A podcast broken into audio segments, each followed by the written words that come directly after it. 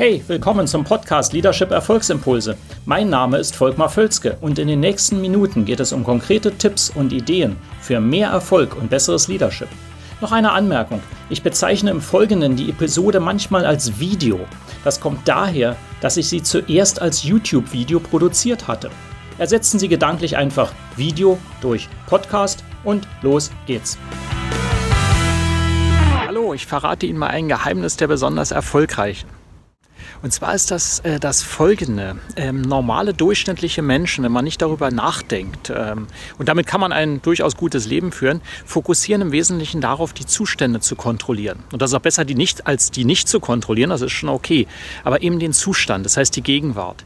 Besonders erfolgreiche Menschen fokussieren darauf, eher die Änderungen, den Change, äh, zu gestalten und zu kontrollieren. Das ist ein fundamentaler Unterschied. Ich erlebe das immer wieder in Teams und Unternehmen. Und wenn es darum vor allen Dingen geht, um eine Gewinnerteamkultur, dass man mehr Fokus darauf legt, den Fokus verschiebt von einer Kontrolle und Gestaltung der Gegenwart auf eine Gestaltung der Zukunft. Und damit das nicht so theoretisch bleibt, äh, drei kurze Ideen dazu. Äh, das erste ist, dass sie Bewusstsein schärfen. Es ist nämlich manchmal so, dass wir gar nicht wahrnehmen, was sich eigentlich alles verändert hat in der Vergangenheit. Wenn Sie mal aufschreiben würden, was vor einem Jahr alles anders war, dann sind das wahrscheinlich eine ganze Menge Dinge. Wenn nicht, dann ist das eben gerade ein Grund dafür, das mehr in die Hand zu nehmen. Also das ist das Erste, sich bewusst darüber zu werden, was sich alles ändert, auch um sie herum. Äh, dann Nummer zwei, auch die Gestaltung voranzutreiben. Und dazu hilft erstmal, dass man sich auch zum Beispiel mal aufschreibt, was ist denn am Ende dieses Monats anders? Was nehme ich mir denn vor? Was soll anders sein? Was wird garantiert nicht mehr so sein, wie es ist? Oder zumindest strebe ich es an.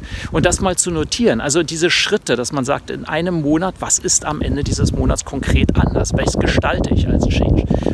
Und dann Nummer drei, Übung. Es ist auch einfach wirklich ein Übungsthema, dass Sie täglich zum Beispiel üben, irgendetwas Neues zu machen. Ich habe das schon öfter erwähnt, aber das ist immer wieder ein starkes Thema, dass wir ähm, immer in der Komfortzone bleiben und es einfach nicht gewohnt sind, neue Dinge zu nehmen. Also Bewusstsein, Gestaltung und Übung sind drei Elemente, damit Sie eben eher die Zukunft gestalten und kontrollieren, anstatt die Gegenwart und den heutigen Zustand. Ich hoffe, das hilft. Wenn es Ihnen gefällt, leiten Sie es gerne weiter, liken Sie das Video auch und ich freue mich auch immer über Ihre Kommentare und Gedanken zu dem Thema. Bis zum nächsten Mal.